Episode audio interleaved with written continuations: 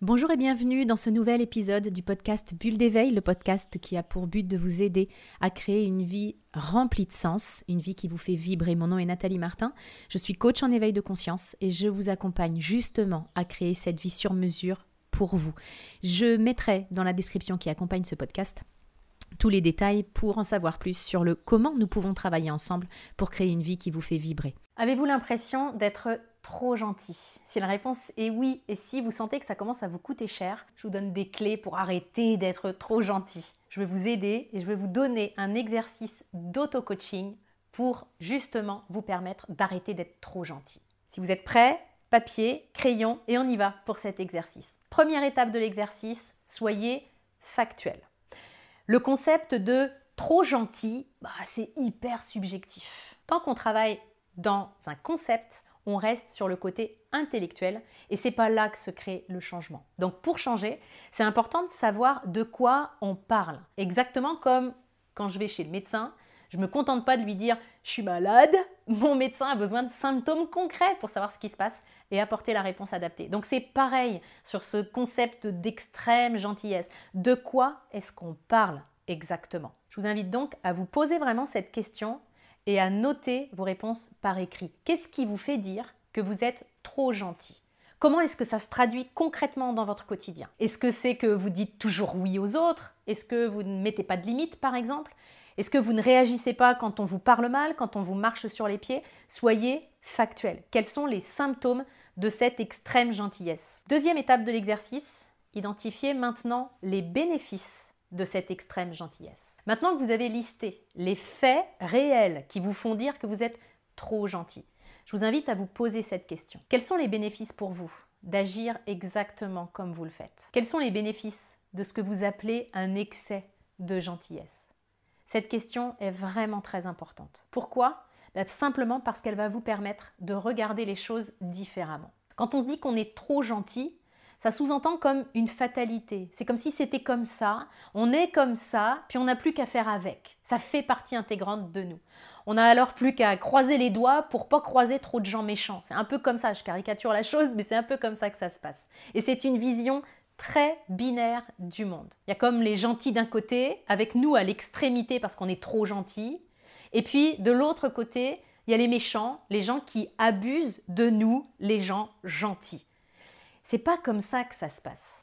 Si vous êtes trop gentil aujourd'hui, c'est que vous avez des bénéfices à l'être. Alors clairement, c'est à ce moment-là que votre ego vous dit quelque chose comme euh, ah non, pas du tout.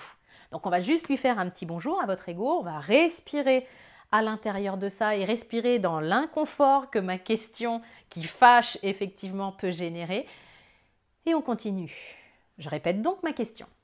Quels sont les bénéfices pour vous d'être trop gentil Question que je peux formuler différemment. Quels inconvénients vous évitent de vivre, quelle douleur vous évite de vivre le fait d'être trop gentil?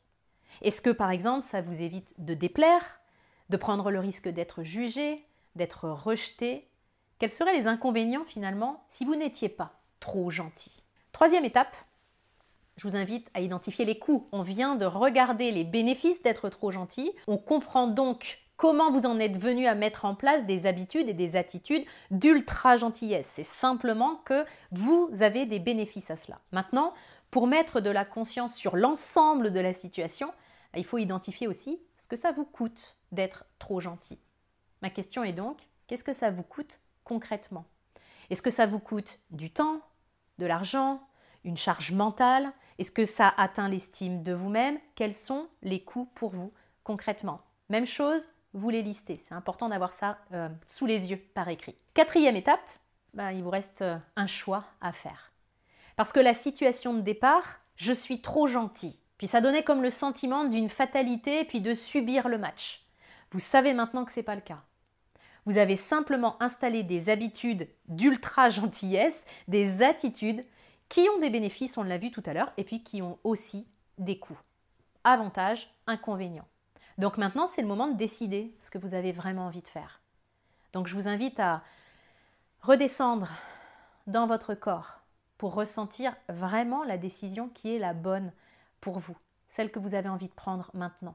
Qu'est-ce que vous avez envie de faire en fait?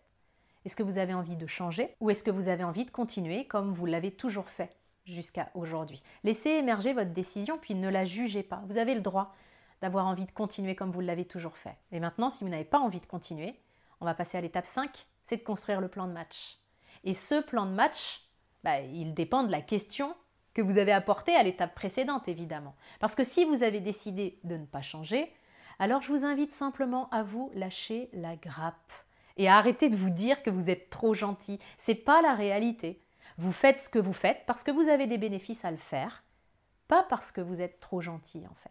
En revanche, si vous avez décidé de changer, alors la prochaine question pour vous, c'est comment réajuster le curseur pour ne plus vous sentir trop gentil, mais simplement gentil, parce que la gentillesse, ça fait partie de vous.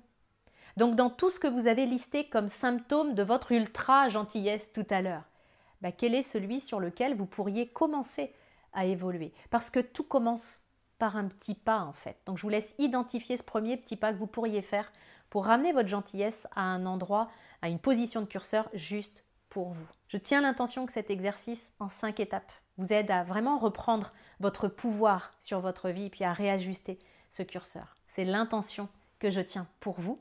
Vous trouverez euh, tous les détails dans la description pour que euh, on puisse le faire à l'intérieur de mon programme de coaching. Je vous souhaite le meilleur. Je vous retrouve la semaine prochaine dans un nouvel épisode du podcast Bulle d'éveil.